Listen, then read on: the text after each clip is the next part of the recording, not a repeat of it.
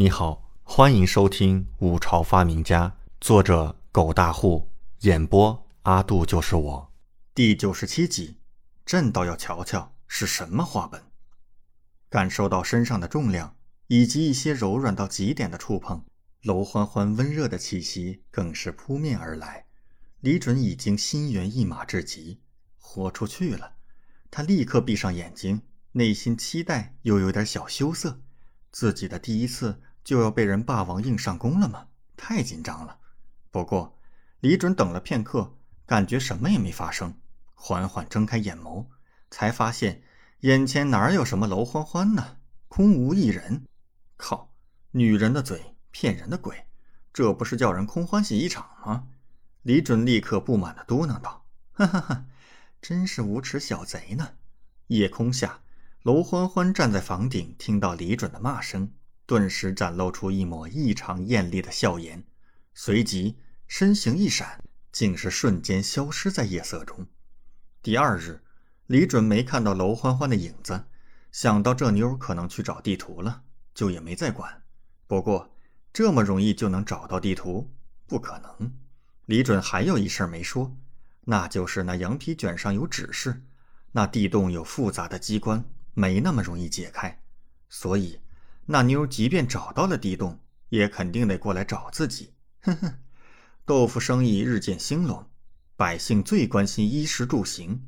如今豆腐这味吃食可是成了第一大话题，连朝中官员上早朝见面第一句都是：“你家今天吃豆腐了吗？”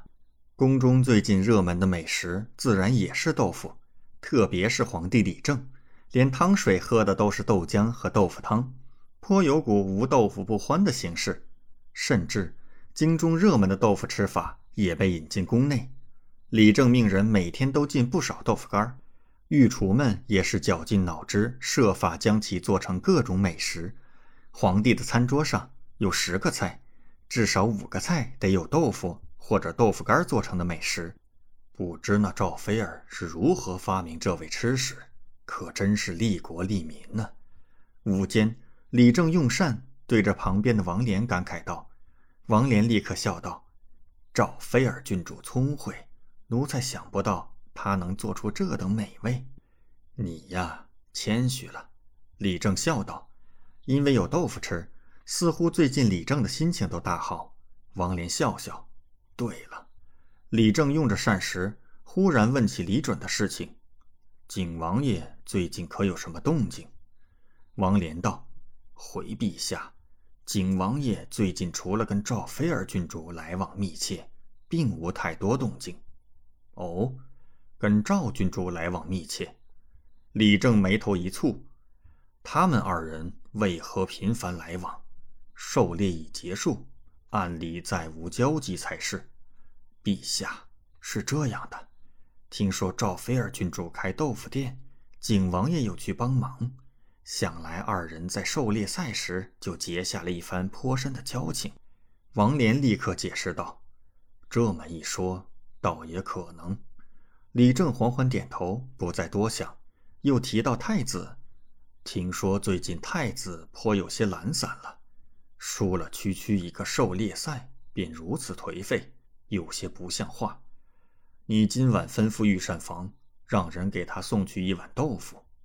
送豆腐。”王莲愣了愣，立刻明白重点不是送什么，而是陛下送。这是在告诉太子，皇帝在注视着他呢。是陛下。王莲立刻奉命。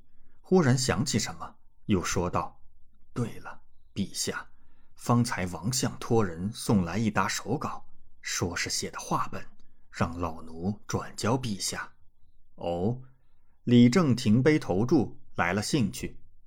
拿来，王相前两日说他女儿想要借助国子监印刻一本民间话本，说为避嫌，先让朕瞧瞧。看样子是这个了。王才女想印刻的话本，朕倒要瞧瞧到底是什么。